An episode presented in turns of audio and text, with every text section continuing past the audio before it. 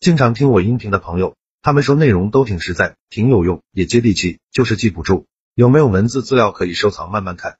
为了方便大家，我刚开了一个公众号，名字就叫做说话细节。公众号计划更新两篇文章，一篇是反驳他人的十四个技巧，另一篇是如果你的嘴很笨，逼自己做十件事，非常值得反复阅读。我还打算给新关注公众号的粉丝免费送一本书，书名就叫做《回话的技术》，提升口才，提升情商，效果比较好，帮助每个不会说话的人提升口才。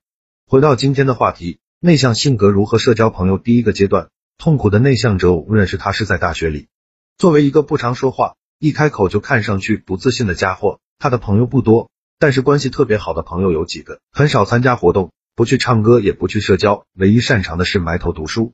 但是他志向远大，想改变不会说话的状态，于是去学校的图书馆翻各类相关的书，但是收效为零。于是他很痛苦，痛苦到什么样的程度呢？开始玩游戏，除了上课就是玩游戏，玩好游戏开始坐一边发呆，发呆到上床睡觉，第二天继续这个循环。过了很长的时间，他才从中走了出来。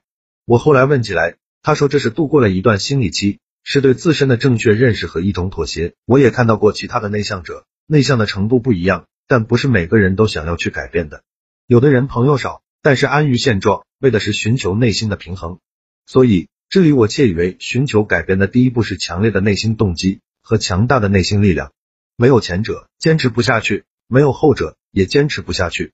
第二个阶段。意想不到的突破，学校每年寒暑假都要求参加实践活动。大概是第三年，我和他都参加了某家公司的培训。这次培训的目的在于筛选一批人进入公司实习和未来的工作机会，每个人都很重视。我能注意到他的紧张，他当众发言的时候都是预先写好稿子再读的。培训中有项团队任务，四个人一组要讨论并提出方案，最后还要和其他小组辩论。我和他一个学校，就分在同一组。在讨论中，他展现了强大的分析能力。我相信他为了获得这个机会，把自己豁出去了。他积极投入到每一次讨论中。而我们这个小组大家关系很好，很团结，有几个人是高情商。我认为这些对于他都有很大的帮助。小组一直持续了两周，虽然他在辩论的时候表现依旧糟糕，而且他最后也没有得到机会，但是他在培训结束的演讲中讲，他在这遇到了很好的朋友，也让自己有了突破。那次演讲。他很用心，讲的很感人，大概是所有演讲的人中获得最多鼓掌的人。所以第二步，你得去接触一批高情商的人，向他们学习，还要豁出去。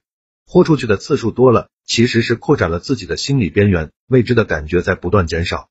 豁出去不等于假装外向，也不是变得外向，而是不考虑内外向，不考虑各种害怕的因素，只顾及到目标，并且 just do it。第三个阶段，正确的认识和掌握规则，这里是他和我讲的。一、心理学的内向和社交表现上的内向不是同一个概念，后者可以通过社交技巧来显得外向。二、要学会接受自己，然后才能有进步。性格上的改变是没有必要的，但是内向性格的人愿意接受这个性格后，才能走出自我的焦虑，在交际中才不会退缩，性格才会开朗，好的性格才有朋友。三、实践才能真正改变，不是一次两次，而是在一个时间段内经常的去实践。